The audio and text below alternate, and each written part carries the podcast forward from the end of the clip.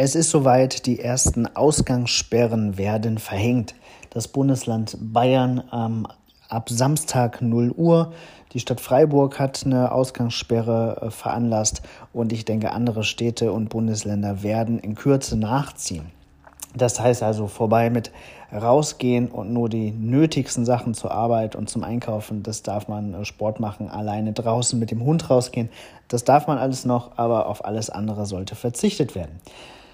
Deswegen für all diejenigen, die das Wochenende noch nicht genau wissen, was sie tun sollen, ein kleiner Service von uns. Wir haben seit drei Jahren ein eigenes Text-Adventure. Text-Adventure waren quasi die ersten Videospiele, ähm, die in einer ausschließlich textuell beschriebenen Umgebung stattfanden, also ohne Grafik und äh, in der kann man sich bewegen mit verschiedenen Feldbefehlen.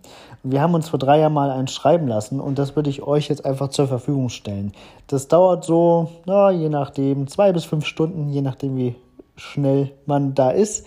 Das könnt ihr einfach mal ausprobieren. Ist eine ganz tolle Spielerlebniswelt, wie ich finde.